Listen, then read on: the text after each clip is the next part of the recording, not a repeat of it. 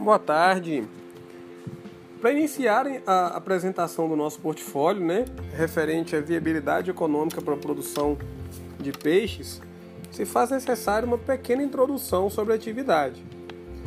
A piscicultura nada mais é do que o processo pelo qual se realiza a criação de peixes, podendo se proceder em diferentes estruturas e modalidades de cultivo.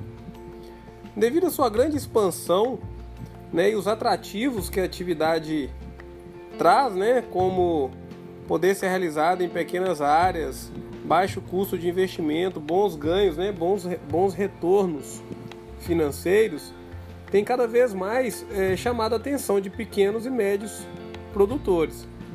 Porém, é, para sua implantação, é, se faz necessário o trabalho profissional, no qual esse portfólio é muito importante. Essa viabilidade econômica vai nos mostrar todos os índices necessários para a gente saber se a atividade ela é lucrativa ou não.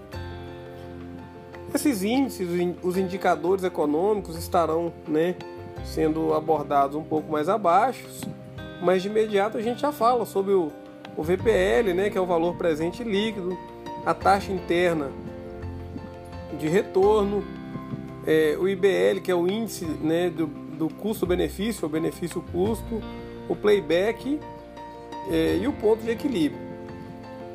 Resumidamente, o que é isso?